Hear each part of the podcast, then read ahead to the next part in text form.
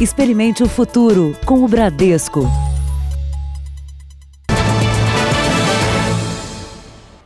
Boa noite. Boa noite. Um vendedor de carros foi executado com mais de 10 tiros na porta de casa hoje em Osasco, na Grande São Paulo. Ainda não há suspeitos para o crime. Márcio Berti, de 45 anos, já estava dentro desta caminhonete preta e se preparava para sair. Dois homens chegaram e atiraram sem dizer nada. A mulher dele assistiu tudo do portão. A perícia calcula que ele tenha sido atingido por mais de 10 disparos. Parentes e amigos chegaram pouco depois do crime, muito emocionados. E alguns, ao saberem do assassinato, tiveram de ser amparados. Nenhum deles quis gravar entrevista. Disseram estar surpresos e que não têm ideia de quem pode ter cometido o crime. A vítima trabalhava com a revenda de carros usados e já tinha passagens pela polícia por estelionato e receptação. Ele deixa um filho de 14 anos. O caso agora vai ser investigado pela Delegacia de Homicídios. Veja agora outros destaques do dia. Ex-ministro Gustavo Bebiano morre no Rio de Janeiro aos 56 anos. Brasil tem 121 casos confirmados de coronavírus as histórias de quem venceu a doença. E a rotina da brasileira que está em casa porque foi contaminada no exterior.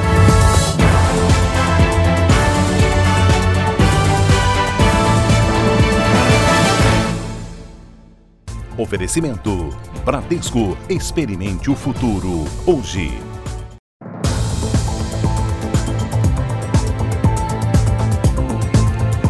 A polícia do Rio de Janeiro criou um núcleo exclusivo para investigar crimes de feminicídio. O objetivo é intensificar o combate à violência contra a mulher. Daniela e Marina são agentes da Polícia Civil do Rio. Elas trabalham investigando crimes de homicídio. No ano passado, ganharam destaque ao desvendar a autoria de todos os feminicídios que ocorreram na Baixada Fluminense. Os autores costumam ser companheiros, maridos, ex-maridos. É, geralmente o motivo é não aceitar o fim do relacionamento. As duas agora fazem parte de um grupo de policiais que apura mortes violentas contra a mulher.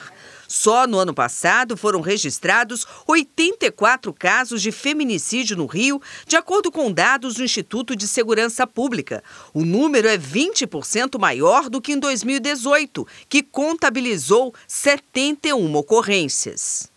Quando os agentes chegam ao local do crime e apuram tratar-se de violência doméstica, o Núcleo Especial de Feminicídio é acionado. Aqui no Rio, 13 policiais, a maioria mulheres, foram treinados para esse tipo de investigação.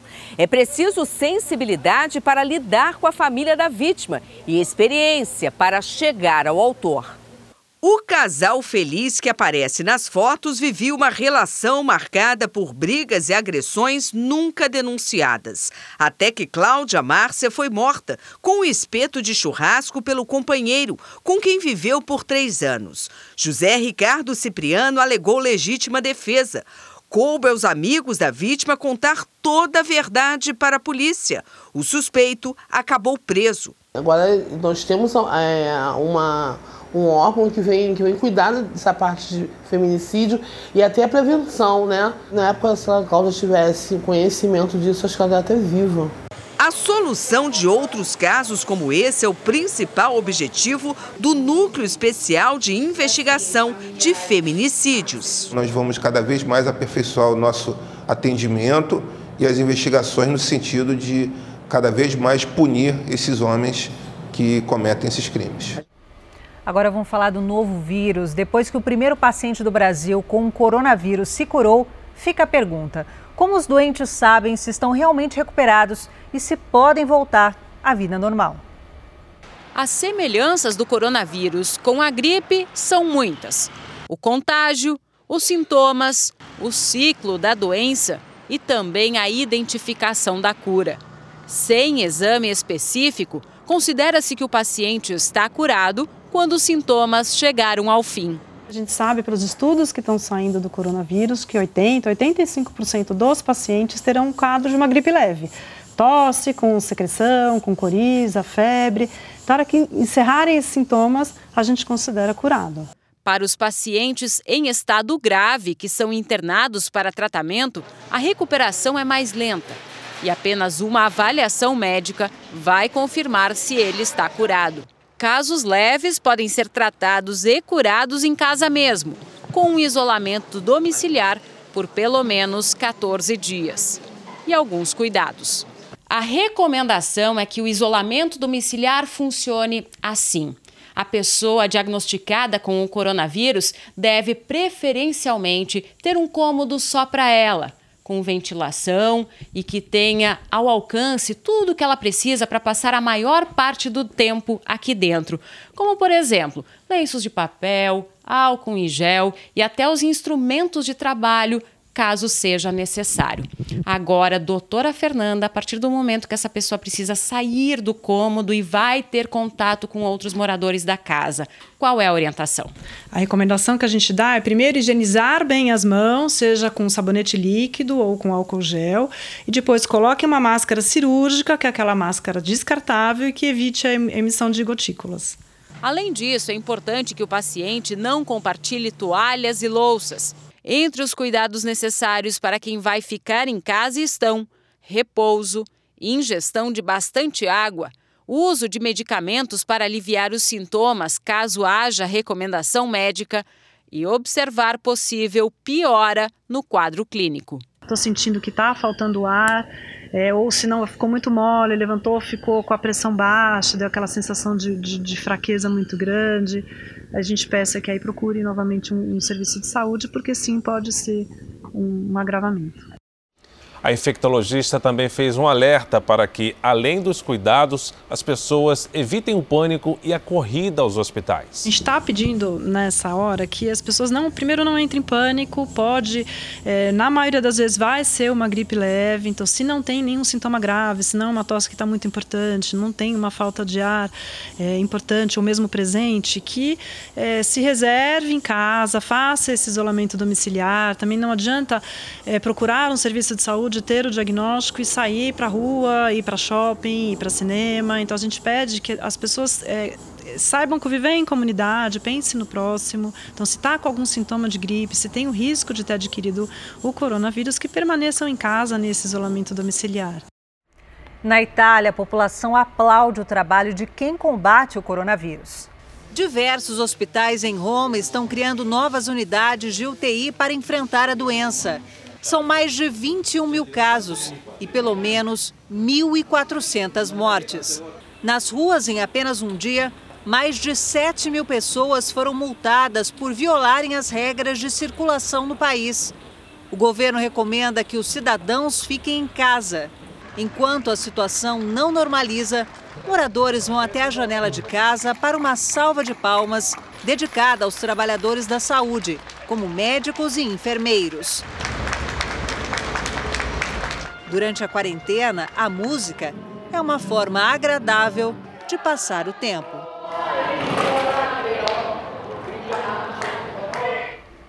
E depois da Itália, o país europeu com mais casos de coronavírus é a França, onde mais de 3.600 pessoas foram infectadas. E para conter o surto, o governo proibiu reuniões com mais de 100 pessoas. Mesmo assim, centenas de manifestantes foram às ruas de Paris. Em diversos locais houve confronto entre a polícia e os chamados coletes amarelos. Eles protestam contra reformas econômicas e previdenciárias. Hoje, cerca de 80 pessoas foram presas. Mesmo com a proibição de aglomerações, haverá eleições municipais amanhã. Como forma de prevenção, as zonas eleitorais foram desinfectadas e terão luvas, máscaras e álcool em gel disponíveis. Na Espanha, comércios estão fechados e ruas estão vazias. O governo decretou hoje estado de alarme por 15 dias, o que limita a circulação de pessoas. Já na Grécia, moradores e turistas aproveitaram o dia na praia depois que eventos culturais e esportivos foram cancelados e estabelecimentos comerciais fechados. No Japão, a expectativa é que os Jogos Olímpicos aconteçam conforme o planejado. O primeiro-ministro japonês Shinzo Abe disse que o maior evento esportivo do mundo vai acontecer em julho, como previsto. Na Ásia, A situação do coronavírus já está sob controle. Hoje, apenas 20 novos casos da Covid-19 foram descobertos na China. Mas na sexta-feira, mais de 1.400 pessoas receberam alta de hospitais depois que se recuperaram da doença. E mais de 70 mil pessoas que foram infectadas pela Covid-19 já foram curadas em todo o mundo. Pois é, e apesar dos perigos da doença, especialistas consideram alto o índice de cura. A comemoração acontece em Hubei, na China, o local onde a doença surgiu. Mas agora é de lá que as boas notícias chegam. Este chinês, que já está recuperado, agradeceu a equipe médica e disse que gostaria que esses profissionais de saúde visitassem Wuhan como convidados de honra, sem máscaras e roupas de proteção.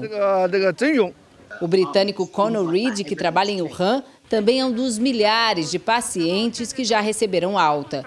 Ele conta que o governo chinês lidou com a situação da melhor forma possível.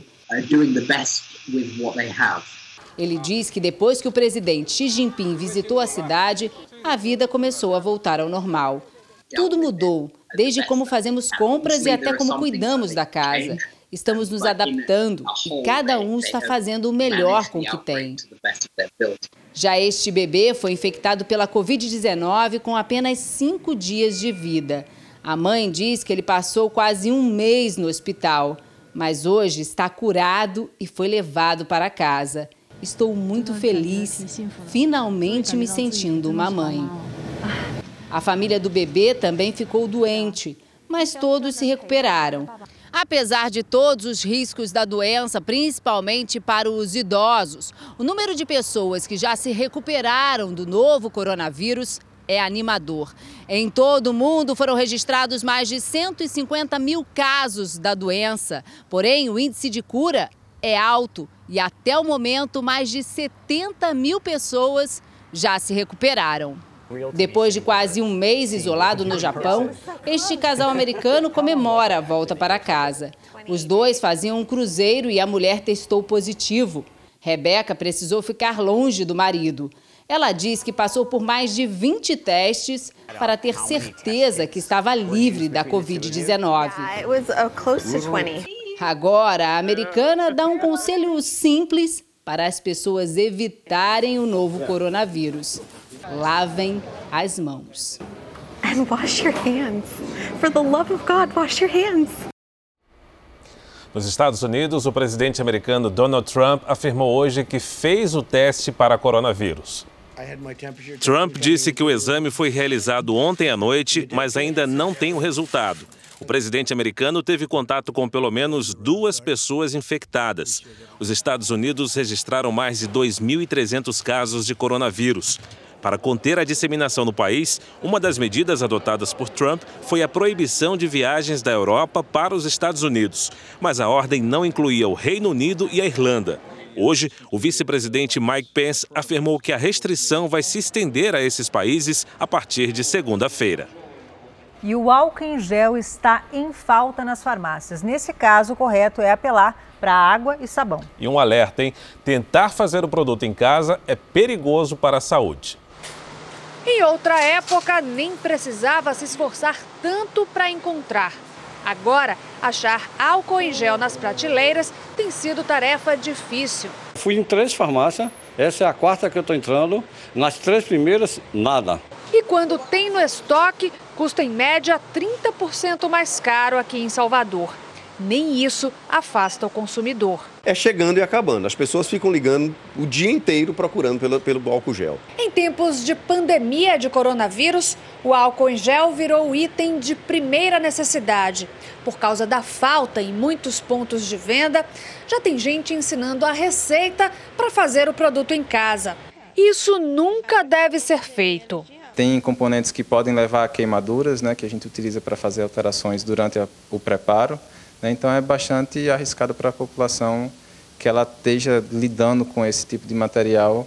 Este médico infectologista diz que o indicado é mesmo o produto industrializado a 70%, feito de acordo com normas técnicas. E lembra a importância de lavar as mãos corretamente. Então, o ideal é que você procure higienizar suas mãos com frequência. Cumprimentou alguém, daqui a pouco dá um tempinho, vai lá e higieniza as mãos. É, a, a, pegou em superfícies contaminadas, vá lá daqui a pouquinho e lave suas mãos. A professora de inglês Beatriz Onofre, de 53 anos, voltou recentemente de uma viagem ao exterior. Ela foi uma das primeiras brasileiras diagnosticadas com coronavírus. Em isolamento domiciliar, ela conta que a rotina em casa mudou pouco. Oi, meu nome é Beatriz, eu sou professora e eu cheguei de viagem é, do Irã no dia 4 de março e no dia 5 eu já não acordei muito bem e fiz o teste do coronavírus porque eu estava vindo de uma área infectada e deu positivo. E eu, na verdade, já estou de quarentena desde a quinta-feira, o dia 5 de março, logo que eu suspeitei que podia ter alguma coisa errada comigo. A opção por não ficar histérica foi minha. Eu achei que eu podia levar o vírus na boa e tô levando mesmo. Eu não tô dizendo que é fácil, é muito difícil ficar isolada, é muito difícil ficar em quarentena, mas não é o fim do mundo e não é para entrar em pânico. Além disso, a gente tem que se monitorar todo o tempo, porque é importantíssimo saber como é que a gente está indo em relação à febre, em relação à oxigenação, em relação a catarro, essas coisas todas, tá? Os sintomas foram febre, dor no corpo, dor de cabeça, é, um pouco de catarro e um pouco de dor de garganta. E é isso aí. Eu tô entrando no. Amanhã vai ser meu 11 primeiro dia, então eu já tô na reta final da quarentena, eu espero, né? E tá dando tudo certo. Teve dias mais difíceis que outros, mas acabou que vai passando, né? A reportagem que você vai assistir agora chegou pelo WhatsApp do Jornal da Record. Ela fala de uma viagem planejada e que não foi realizada porque a agência de viagens não cumpriu com os serviços que prometeu. O sonho de conhecer Las Vegas virou um transtorno pouco antes do embarque para o César e um grupo de amigos. Uma semana e meia vieram com o anúncio que, devido ao coronavírus, iam cancelar a viagem, que não podia viajar para fora. Foi a vendedora da agência de viagens quem comunicou os passageiros. Vai ser é, cancelada realmente a viagem. Vou estar mandando para vocês aqui no grupo um documento de notificação da rescisão do contrato. O bancário Vinícius também não aceitou o cancelamento. Nós entramos em contato com o franqueador e colocamos para ele essa situação. Falou: ó, nós queremos viajar mesmo com o risco de coronavírus, nós temos a ciência disso e vamos querer embarcar. Segundo os clientes da agência, mais de 80 pessoas compraram o pacote para Las Vegas, nos Estados Unidos. Eles contam que foi preciso acionar o dono da empresa para resolver a situação. E depois de muita discussão, 72 pessoas conseguiram embarcar. Os outros decidiram não viajar. Para quem foi, mais problema eles não ficaram no hotel oferecido no pacote de viagens. Fizemos passeios, alguns, como eu, fizeram alguns passeios que achávamos mais importantes. Pagamos o cartão de crédito. Os clientes querem que a agência devolva o dinheiro investido. Esse advogado diz que, mesmo com o termo de rescisão de contrato, os clientes devem ser ressarcidos se constava no contrato uma prestação de serviço, todos os serviços que ali constavam, que constavam na publicidade, devem ser efetivamente cumpridos, na categoria que foi contratada. Então, se o hotel foi contratado na categoria 4 estrelas, ele tinha que ser entregue na categoria 4 estrelas. É muito frustrante quando você tenta, de todas as maneiras, conseguir reaver aquilo que era de direito, que estava preenchido em contrato que não foi cumprido. A agência de turismo disse que vai reembolsar os custos dos passeios realizados pelos passageiros e afirmou que o grupo escolheu o hotel onde se hospedou em Las Vegas. Você também pode participar enviando sugestões de reportagens ou denúncias para o WhatsApp do Jornal da Record. De Campo Maior, interior do Piauí, a lição de superação de um jovem. Portador de síndrome de espectro autista, um estudante conseguiu passar em dois cursos de medicina. Um jovem em meio à rotina intensa de estudos. Esse é o Tiago. Ele foi aprovado em medicina na Universidade Federal do Piauí e para direito numa faculdade particular da capital Teresina e com bolsa integral. É uma longa trajetória que já começou aos dois anos de idade, quando ele aprendeu a ler. Hoje, aos 17, aparecem os resultados da dedicação e da inteligência. O diagnóstico foi dado aos dois anos e nove meses. Tiago é portador de uma doença neurológica que dificulta o aprendizado e a interação com as pessoas. O futuro, naquele momento, se tornou motivo de angústia para a família. Começava aí uma batalha de superação. Que a infância dele foi muito difícil. Não podia ouvir barulho, que ele saía correndo com a mão no ouvido. Né? E eu acho assim que ele foi bem guerreiro. Tiaguinho, como gosta de ser chamado, sofre de síndrome de Asperger, um dos quadros do espectro de autismo. Pessoas com a síndrome costumam ser muito boas num conhecimento específico. Gênios da humanidade eram portadores desse tipo de autismo leve. Tiaguinho compreende muito bem a sua condição e gosta de interagir com os amigos. Eu converso para inspirar outras pessoas a conseguirem o que eu consegui. Aqui na escola em que Tiago estudou, foi desenvolvido um projeto de inclusão social. O ambiente preparou o garoto para os desafios do futuro. Com o apoio da escola e da família, o Tiago chegou lá, né, como muitos outros podem também. Para os amigos da escola, conhecer Tiago superou as expectativas. São amizades antigas que ajudaram no desenvolvimento do garoto. Hoje, tem orgulho da grande conquista. O, o passo principal para ele ter conseguido essa aprovação foi a gente estar do lado dele, acompanhando é, toda a rotina, ensinando ele como é que se estuda direitinho. É muito gratificante mesmo ver esse sucesso dele. Desejo boa sorte, Tiago. Obrigado. O momento é de preparação para a nova etapa da vida de Tiago, a saída do interior, onde vive, para a capital, onde vai estudar. Será um processo de aprendizagem e vai mudar a rotina da família toda. Eu me vejo do lado, não me vejo longe de jeito nenhum nessa, nessa nova etapa. Eu acho que é a da mais importante agora. Como o Tiago passou em duas universidades, teve de fazer uma escolha. Vai cursar medicina na Universidade Federal do Piauí. Quais limites você desafiaria em busca do ângulo ideal para fazer uma foto ou vídeo que conquiste as redes sociais? No Rio de Janeiro, cidade conhecida por vistas e paisagens que enchem os olhos, tem gente que se arrisca e perde a noção do perigo maior bloco de pedra à beira-mar do mundo. Uma das mais belas vistas do Rio de Janeiro. A trilha da Pedra da Gávea, que atrai milhares de turistas, é considerada uma das mais perigosas do Brasil. Alerta ignorado por muitos que buscam o melhor clique. Essa mulher fez um registro a 840 metros de altura. Na beira do precipício, se arrasta até o final da pedra e ainda levanta os braços. A imagem teve mais de 14 milhões de visualizações. Nossa equipe vai fazer a mesma trilha percorrida pela turista do vídeo. O caminho é longo e pesado. Leva em média 5 horas. Por isso, tem que se prevenir. Na mochila, os equipamentos de segurança são indispensáveis. O perigo pode estar onde menos se espera. Aqui do lado é precipício, só que tem uma, uma faixa aqui de, de vegetação que dá uma falsa sensação de segurança, né? Então as pessoas às vezes querem apoiar na, na, no mato achando que é uma árvore ou alguma coisa assim, e, na verdade se encostar vai dobrar o mato e vai junto, né? Na subida íngreme é preciso desviar de alguns obstáculos, rochas, troncos e raízes. Conseguimos avançar até um dos trechos mais complicados da trilha. É preciso enfrentar cerca de 20 metros de escalada. Eu coloco o capacete, depois a cadeirinha e espero a corda. Ainda passamos por outra longa trilha fechada para enfim chegar no topo da Pedra da Gávea. Apesar da vista não estar das melhores, não deixa de ser emocionante.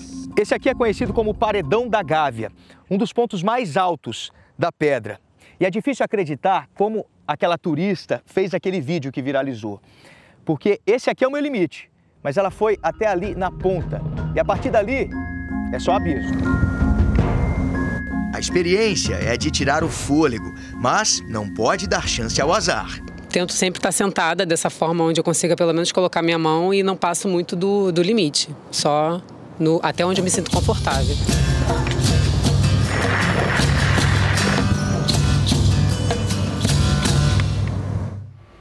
Veja agora os destaques do próximo domingo espetacular. Uma investigação de dois meses em cinco estados do Brasil revela como um dos mais perigosos assaltantes do país, acusado pelo roubo de 700 quilos de ouro no aeroporto de Guarulhos, se manteve durante anos invisível para as autoridades. Hambúrguer de coxinha?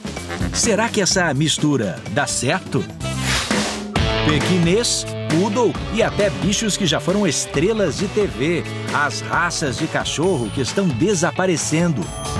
É amanhã, depois do The For Brasil, no Domingo Espetacular. Veja a seguir a atualização sobre o número de casos de coronavírus no Brasil. E o enterro no Rio de Janeiro do ex-ministro Gustavo Bebiano.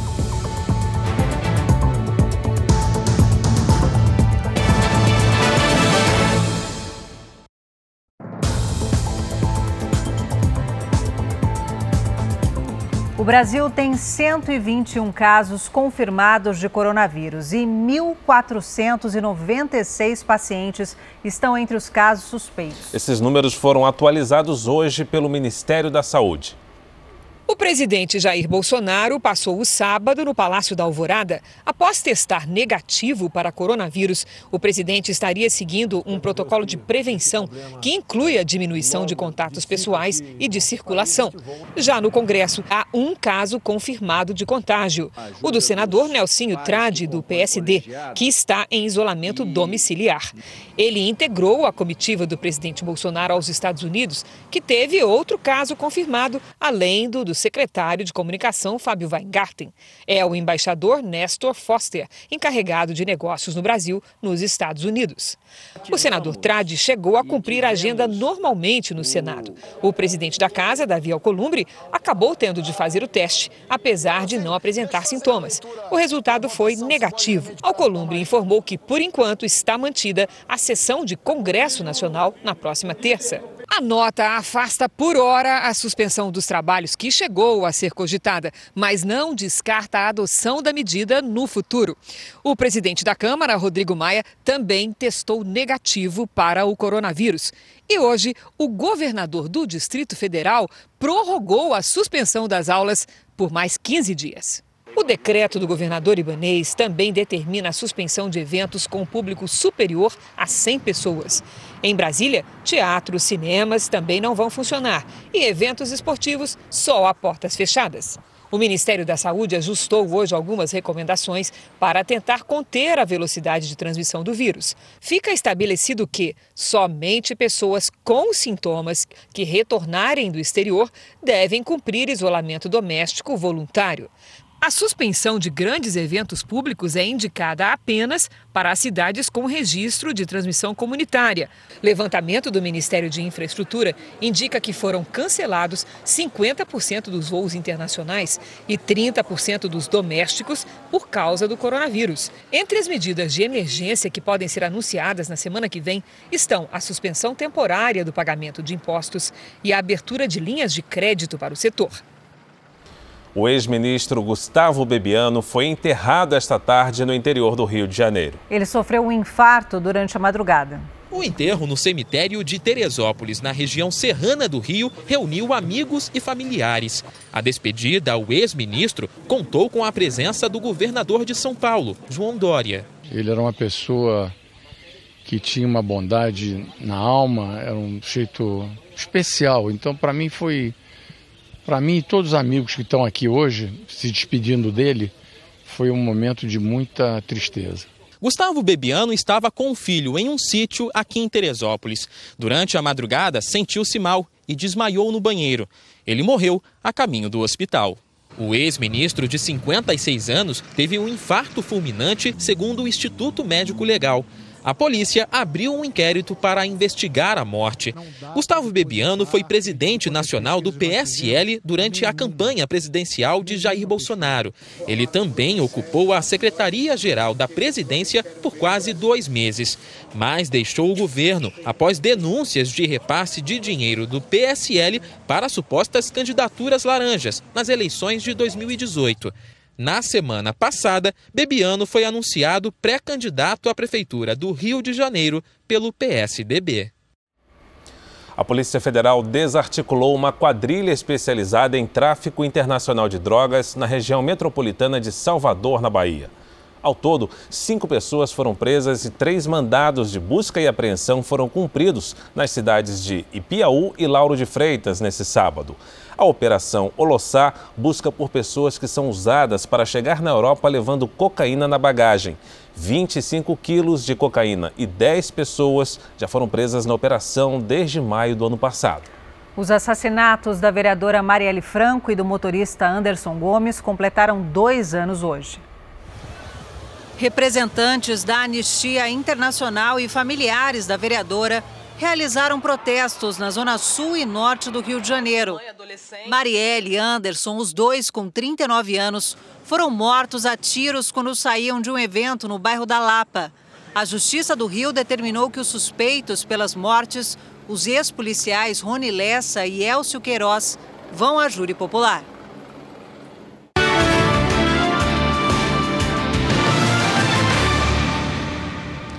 Eleições americanas. Nas primárias realizadas hoje nas Ilhas Marianas do Norte, o senador Bernie Sanders levou a melhor em relação a outro pré-candidato democrata.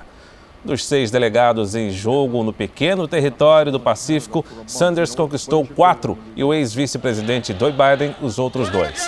Os pré-candidatos disputam a vaga do Partido Democrata para ver quem será o adversário de Donald Trump nas eleições de novembro. Na Síria, mais de 384 mil pessoas morreram desde o início da guerra, em março de 2011. Segundo o balanço do Observatório Sírio dos Direitos Humanos, 116 mil eram civis. O confronto começou com a repressão do regime contra manifestantes pró-democracia. Depois, se tornou uma luta por território entre rebeldes e forças do governo.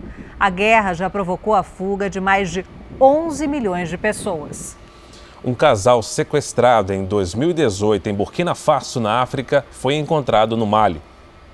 Eles desapareceram há mais de um ano quando estavam a caminho de um projeto humanitário. Grupos jihadistas com ligações com a rede Al-Qaeda e o Estado Islâmico sequestraram o casal. E só agora eles foram salvos por soldados da ONU. Não foi revelado se algum resgate foi pago. E veja a seguir: passageiro de cruzeiro em quarentena no Recife está com coronavírus. E a rotina de jogos de futebol com portões fechados.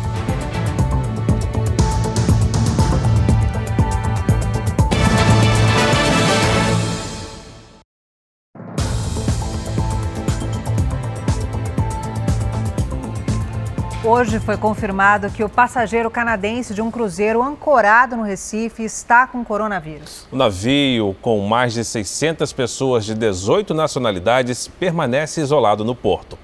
O canadense de 78 anos permanece internado neste hospital particular do Recife, assim como um outro passageiro suspeito de ter o coronavírus, uma mulher da Islândia. Ela passou por testes, mas ainda aguarda o resultado. Este passageiro é, do, do Cruzeiro, né, ele testou positivo para a Covid-19 e nós fizemos a contraprova para certificar lá na Fiocruz do Rio os exames aqui de Pernambuco. Não vai ser decretada a quarentena no navio. Além do turista canadense, foram confirmados mais quatro novos casos, num total de sete no estado. Um deles é o primeiro com transmissão local, uma parente de um casal que voltou da Itália e foi diagnosticado. O navio com bandeira das Bahamas permanece atracado aqui no porto do Recife em área restrita. Desde quinta-feira, passageiros e tripulantes não podem deixar a embarcação e não há previsão de liberação do navio.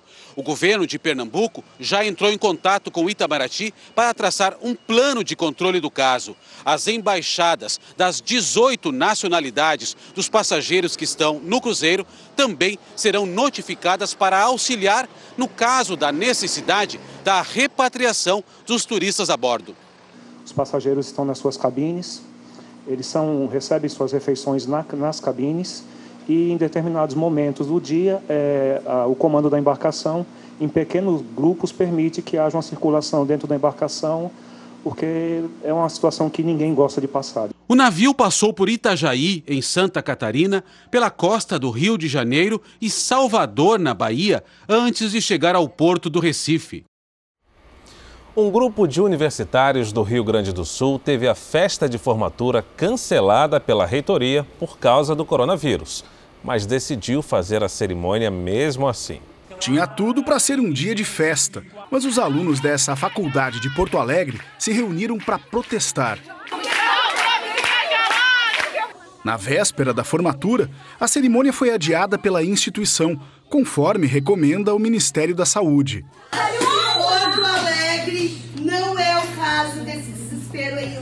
Como é que eu vou dizer sim pra data, cara? Todo mundo com a festa pronta?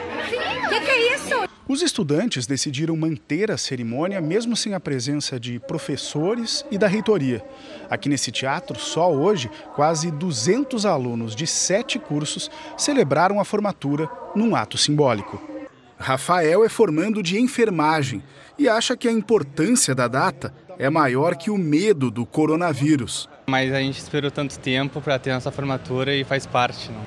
A organização do evento disponibilizou álcool gel e funcionários fizeram limpeza dos corrimões. Como ainda aqui não está assim deflagrado o coronavírus, então tá tranquilo. Eu eu tô tranquilo aqui.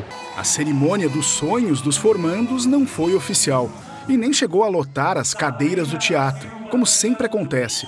Para este infectologista, com o avanço do coronavírus, essas aglomerações precisam ser evitadas. O exemplo da China, onde eles tiveram um epicentro em Wuhan, o pico da epidemia foi muito mais alto que nas outras províncias, ou seja, à medida que eles implementaram medidas restritivas de circulação, também se diminuiu a disseminação dentro de todo o território chinês. O Brasil tem mais de 28 milhões de habitantes com mais de 60 anos, de acordo com o IBGE. Nessa faixa etária é preciso redobrar a atenção para evitar o coronavírus. E para os idosos que vivem em abrigos, esses cuidados precisam ser ainda maiores. Neste abrigo para idosos em Goiânia, as visitas em grupos estão suspensas por 30 dias. Só os familiares podem entrar, mesmo assim, um por vez. Ao entrar na instituição, eles passam pela administração para poder fazer essa higienização das mãos, passa por uma educação lá dentro para depois entrar para dentro da instituição. Os funcionários passam álcool em gel nas próprias mãos e nas mãos dos idosos a cada duas horas. E as doações agora são recebidas na portaria. Entramos já essa semana com o complexo B e vitamina C para que eles possam ficar com essa imunidade um pouco mais reforçada. No Brasil, mais de 100 mil idosos estão em abrigos públicos. Esse é o grupo considerado mais vulnerável ao coronavírus. De acordo com a Sociedade Brasileira de Infectologia, a letalidade para pessoas com mais de 80 anos com alguma doença crônica pode chegar até 15%. A capacidade do idoso de responder a um evento estressor, ela é muito menor do que do paciente jovem. Seu Inocêncio tem 80 anos, recebe visitas toda semana, mas garante que dá para esperar se for para a segurança de todos. Se é para o bem de todos, diga o povo que eu aguento. É isso aí, seu Inocêncio.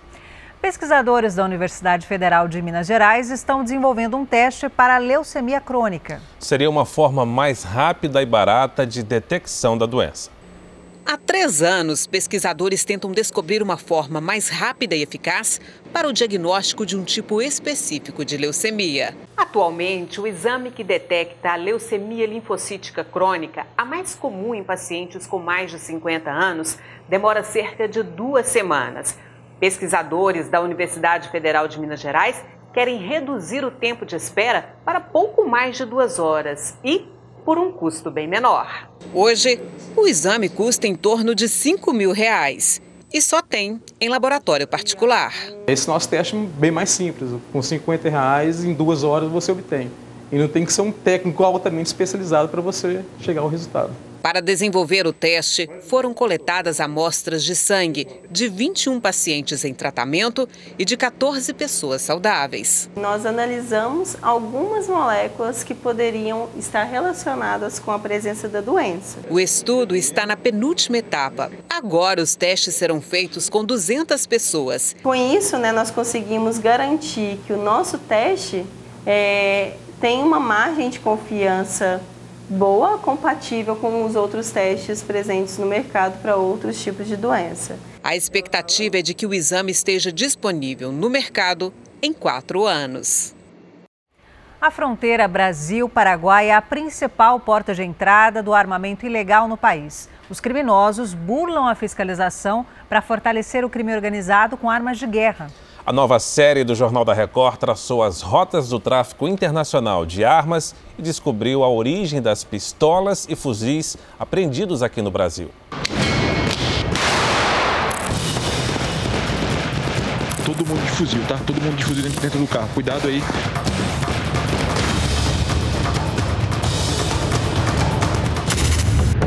O tráfico de armas é um dos negócios mais lucrativos para os criminosos. Segundo a Polícia Federal, é por aqui que as quadrilhas arriscam atravessar com o carregamento ilegal. Duas viaturas, pista livre no momento. Cheio de Polícia Federal. Eu com 10. Opa, o que será? Pistola, hein? Uh!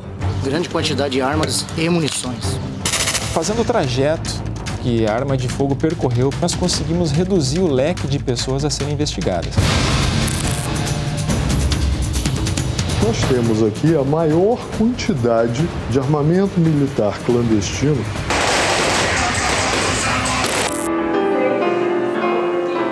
A mãe dela, também aos 9 anos, foi vítima de bala perdida, no mesmo bairro e foi atendida nesse mesmo hospital. Pra quem tem guerra, essa é a hora, hein, mano? Essa é a hora de comprar a sua ferramenta, mano. Rota das Armas a nova série especial do Jornal da Record. Um navio de assistência hospitalar está no Acre para levar atendimento às populações ribeirinhas. Até o final de abril, cerca de 20 mil pessoas devem passar por consultas médicas e odontológicas. A imagem do navio cortando um dos rios da floresta amazônica é motivo de alegria para as comunidades ribeirinhas.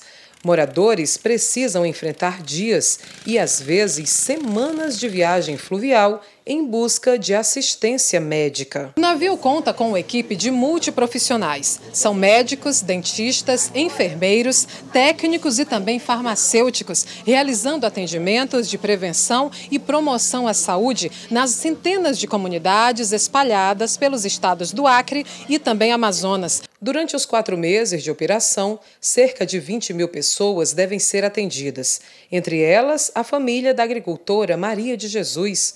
O filho, hoje com 20 anos, era um bebê de seis meses quando recebeu a primeira consulta. Como nós, a nossa renda financeira é pouca, aí todo ano eu faço um acompanhamento dele com os médicos do hospital flutuante. Quando o dia chegar ao fim, é hora de voltar ao navio e matar a saudade da família. Tá Como é que você tá? Tá tudo bem, tô com saudade. A, a nossa vida é feita de escolhas, né? E é uma escolha minha, né? Estar vivendo tudo isso aqui distante da família, mas eu penso que esse é o papel fundamental. Vamos falar de futebol. No Maracanã, com portões fechados para a torcida, o Flamengo venceu a portuguesa de virada. No segundo tempo, jogada rápida da portuguesa. Michael Douglas chutou e contou com o desvio no lateral Rafinha do Flamengo para fazer portuguesa 1 a 0. No fim do jogo, a virada do Flamengo. O empate foi com um gol contra de Marcão. E o gol da vitória foi de Arrascaeta, que bateu no canto do goleiro. Final, Flamengo 2, Portuguesa 1. E no Campeonato Paulista, Internacional de Limeira e Palmeiras empataram em 0 a 0. Já o clássico São Paulo e Santos no Morumbi não teve presença de torcedores. O seu Gil esticou o varal de camisas do São Paulo como sempre faz há 27 anos, mas hoje não vendeu nada. Eu trabalho aí o dia a dia, né? Então você tem que vir, felizmente você tem que vir, independentemente do que está acontecendo ou não. A Raquel faz churrasquinhos. Dessa vez não acendeu a churrasqueira nem tirou a carne do isopor. Vou ter que fazer minha barraquinha lá perto de casa e tentar vender lá esse churrasco. E o José, que trouxe a esposa Edilene, a filha Kathleen de 10 meses e o filho Raí de 3 anos para ver o tricolor em campo pela primeira vez. Cheguei aqui só para confirmar que os portões fechados, realmente está fechado devido a esse coronavírus. Alguns torcedores souberam só hoje que o clássico com o Santos seria sem público. A determinação da CBF vale para todos os jogos em três capitais: São Paulo, Rio de Janeiro e Porto Alegre. A gente acompanhou a chegada do ônibus com os jogadores do São Paulo. E essa aqui é uma cena inusitada. Nunca a frente do Morumbi esteve tão vazia em dia de jogo. Normalmente esse local fica lotado de torcedores. O casal que veio de Cascavel, no Paraná, foi embora frustrado. O ônibus passou, vidro escuro, e aí. Deu pra ver que eles estavam animados lá dentro, mas. Que tragam a vitória, pelo menos, hoje pra nós. Aí, né? tá valendo. Já o Denis, de São Sebastião, interior de Alagoas, se deu bem. Chegou mais cedo e conseguiu fazer o tour do Morumbi. Não viu o jogo, mas passeou pelo estádio. Já valeu a viagem. Comprei umas lembrancinhas para os filhos, mas esperar a próxima, né? Para completar o sonho de assistir o jogo.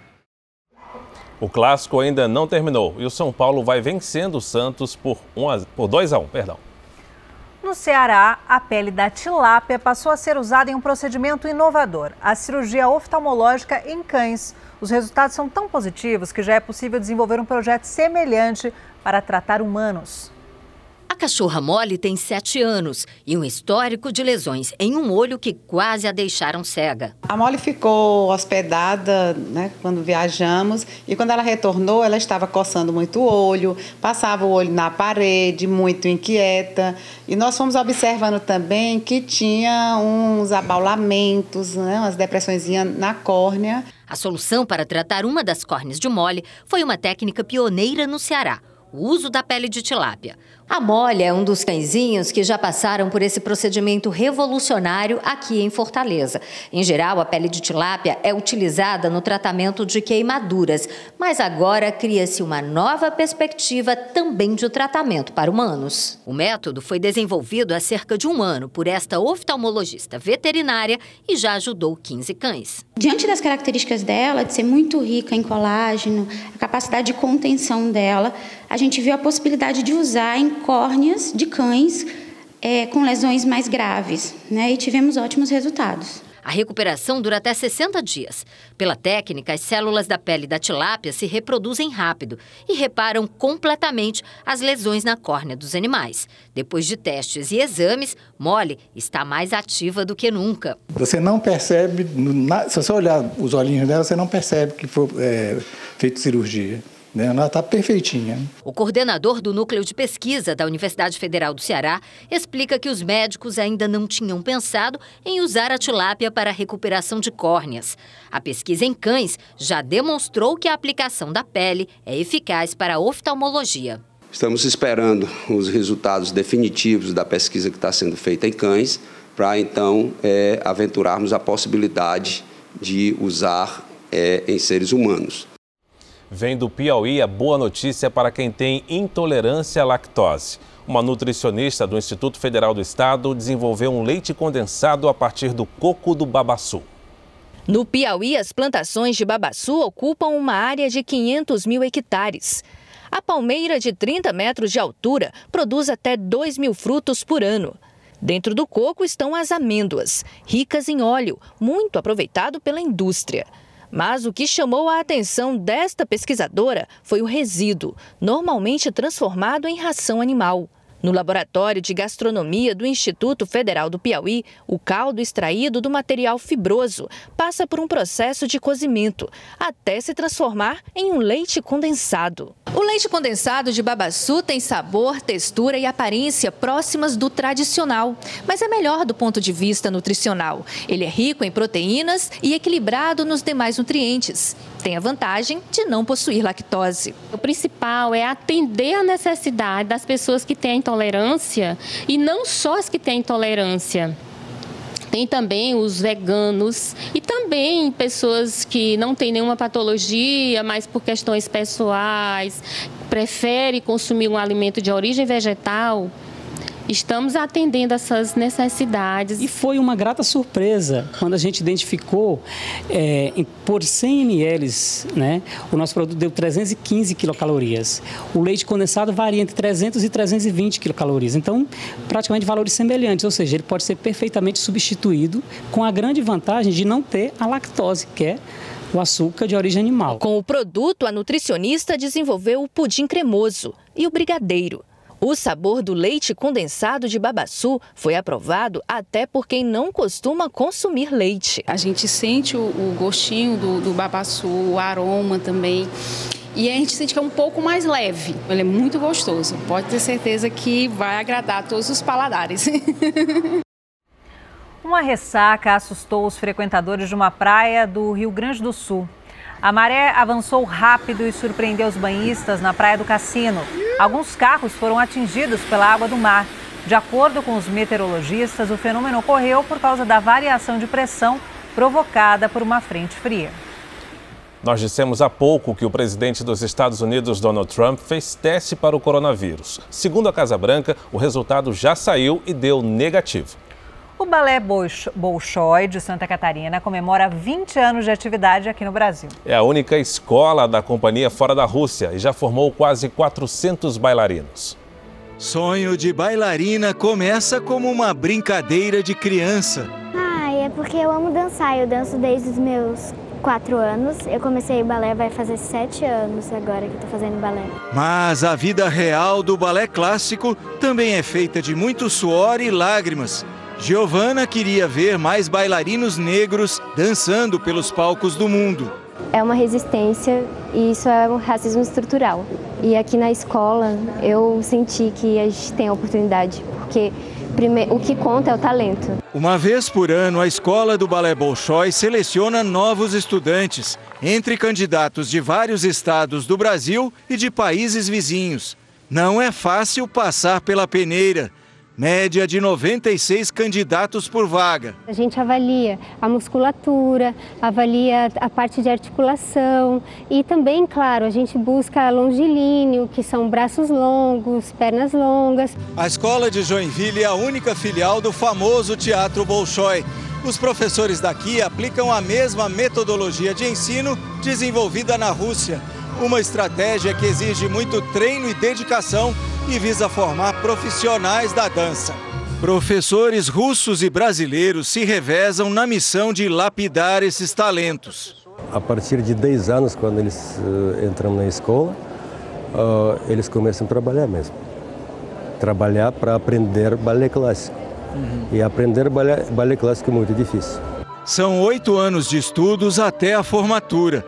Entre aulas e ensaios, os alunos passam, em média, seis horas por dia em atividades no Bolshoi, sempre na ponta dos pés. E ainda tem o turno na escola regular. Uma rotina pesada, ainda mais para quem está longe de casa. A gente tem que dar o máximo e tem dias que a gente não está tipo, ah, não estou acordando disposta. Mas a gente pensa, não, no final vai dar tudo certo. Então hoje eu vou lá e vou fazer o meu melhor. Ficar longe da família é um pouco difícil, né? Porque a gente sente bastante saudade, mas também é bom porque eu estou realizando meu sonho. Neste apartamento vivem cinco alunos do Bolshoi, três brasileiros e dois paraguaios. Mãe de uma ex-aluna paraguaia, Cristina decidiu ficar em Joinville trabalhando como uma mãe social que toma conta de bailarinos que vêm de fora. Eles são bem organizados. Eu acho que essa disciplina já trazem de, de, de Bolshoi. Júlia mora com a família. Quando ela foi selecionada quatro anos atrás, os pais abandonaram tudo em Minas Gerais e se mudaram para Joinville só para realizar o sonho da filha bailarina. Sou extremamente grata por meus pais e aí cada dia eu penso que eu tenho que ser melhor no outro dia para né, pagar tudo que eles já fizeram.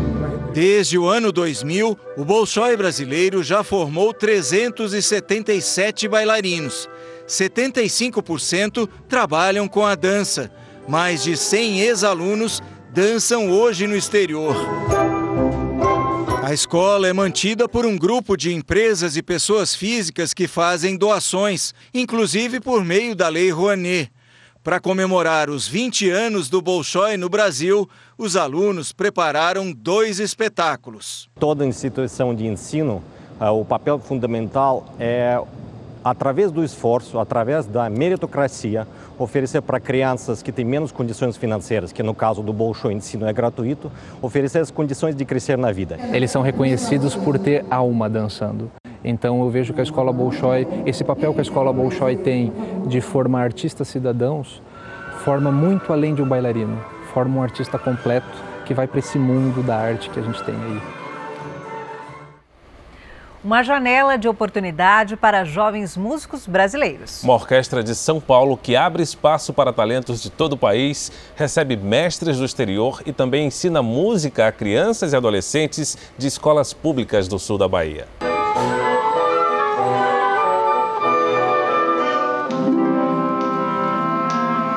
Faz pouco mais de uma semana que eles se reuniram pela primeira vez, cada um de uma parte do Brasil.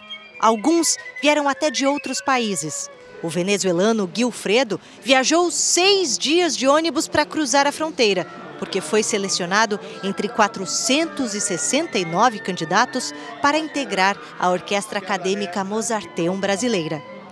Para chegar aqui foi uma aventura que começou com a inscrição no concurso, feita no último minuto, porque Caracas estava sem energia elétrica.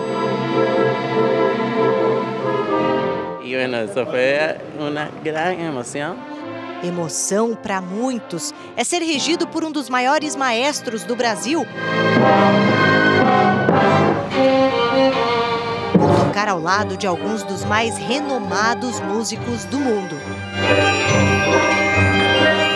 Tiago teve ainda mais. Ganhou uma aula particular com o ídolo. Nossa, eu não tenho nem palavras, assim, porque eu admiro muito o Nassurica, inclusive acompanho o trabalho dele, né, ele toca com as maiores orquestras e as melhores, os melhores maestros, então eu tenho ele como uma grande referência. E agora aqui num, num tete a tete eu nem aqui. consigo acreditar, é, é maravilhoso e fantástico, sem palavras, assim. Esse ano nós conseguimos ter a maior diversidade de estados brasileiros, ou seja, é um trabalho que está frutificando e é necessário. Por quê? Em muitas dessas comunidades, dessas cidades, eles não dispõem de uma orquestra jovem que já seja de um nível pré-profissionalizante, digamos assim, um nível profissionalizante. E para você ingressar numa OSESP, num teatro municipal de São Paulo, ou em uma outra grande orquestra brasileira, você precisa ter essa oportunidade. Participar de uma orquestra como essa é uma oportunidade de mostrar e de aprimorar o talento. É uma vitrine. Muitos conseguem a tão sonhada bolsa de estudos no exterior. Mas eles também retribuem lá no sul da Bahia, ajudando crianças de escolas públicas a descobrir o universo da música. Outros já fazem isso onde vivem. O Endel, que é de Belém, conheceu a música através de uma banda de fanfarra. Apesar do amor pela percussão, achou mais prudente ser advogado. Mas mudou de ideia quando assistiu à apresentação de uma orquestra aos 18 anos. Não tinha nem palavras, eu estava assustado completamente com o que eles estavam tocando. Hoje ensina crianças a tocar em bandas como a que o iniciou, foi também numa dessas bandas, em Belo Horizonte, que começou Isabelle. Em meio a tantos instrumentos, ela ficou com o que sobrou: a trompa. Eu fiquei desanimada, mas depois, quando eu comecei a escutar as coisas de trompa, eu me apaixonei tanto pelo instrumento que hoje eu não trocaria assim. O instrumento exótico, especialmente para uma mulher, a trouxe até a orquestra.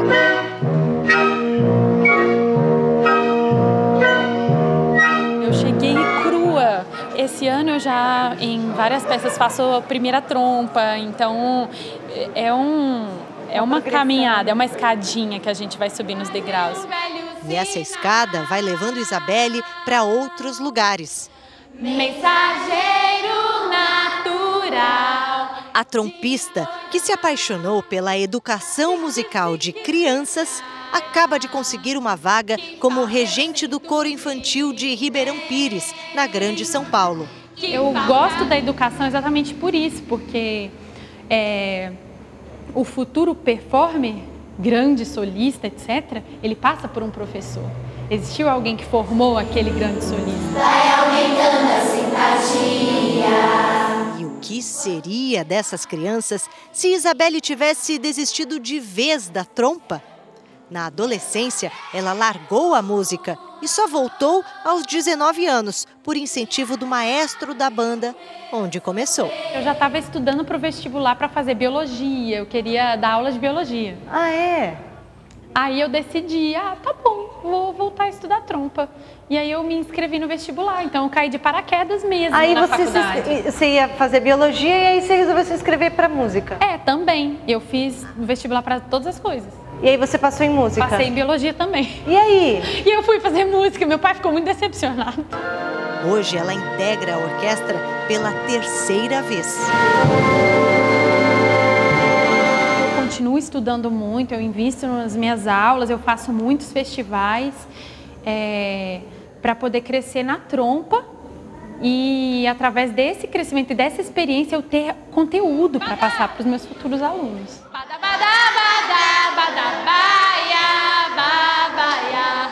Gilfredo, o venezuelano, também será professor. Ao chegar ao Brasil, o violinista pediu refúgio e acaba de conseguir emprego em um projeto em Jacobina, no interior da Bahia. Por coincidência, é a mesma cidade onde vive Clara. Foi ali que ela começou a dedilhar as cordas do violoncelo. Minha cidade tinha alguns instrumentos em um local super parados e tal. Aí tinha uns três violoncelos e umas dez pessoas para tocar. Então, assim, a gente meio que aprendia por osmose, todo mundo junto, dividia violoncelo, uma hora ficava 20 minutos, outra hora um amigo meu ficava 20 minutos. E aí, com o tempo, isso, uns desistem, né? E eu fiquei apaixonada pelo instrumento e continuei. Aí meu pai me deu o meu violoncelo e eu comecei a desbravar as coisas sozinha em casa. Sem professor, Clara procurava festivais de música clássica onde absorvia o que podia dos violoncelistas e ganhava partituras. Tem bastante vídeo na internet, mas para quem não sabe de nada, não sabe como procurar também, entendeu? Então, o que eu fui fazendo foi procurar pessoas ao redor que estavam tocando, que sabiam alguma coisa. Já pegava aula com um professor de violino, com um professor de trompete, era bem maluco assim, mas para aprender sobre música a gente fazia qualquer coisa. Ela começou a arranhar o violoncelo há seis anos. Os três primeiros sem professor. E hoje já faz parte da Orquestra Mozarteum. Para mim é uma oportunidade assim imensurável. Não tem como, porque é o que me, o que mede que eu tô no caminho certo.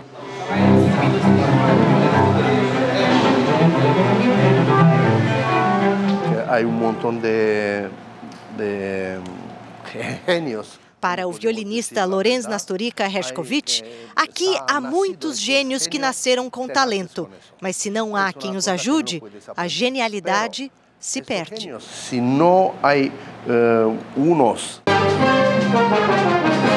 Pela primeira vez reunidos, esses jovens trilham um caminho que começou com um dom, mas que só ganhou andamento e ritmo com dedicação e muito esforço. Para mim, é o meu ar, é o único jeito que tem de eu viver nesse planeta. Só tem como eu, chegar em casa e sentar no violoncelo, estudar e conversar com ele. Só ele me compreende.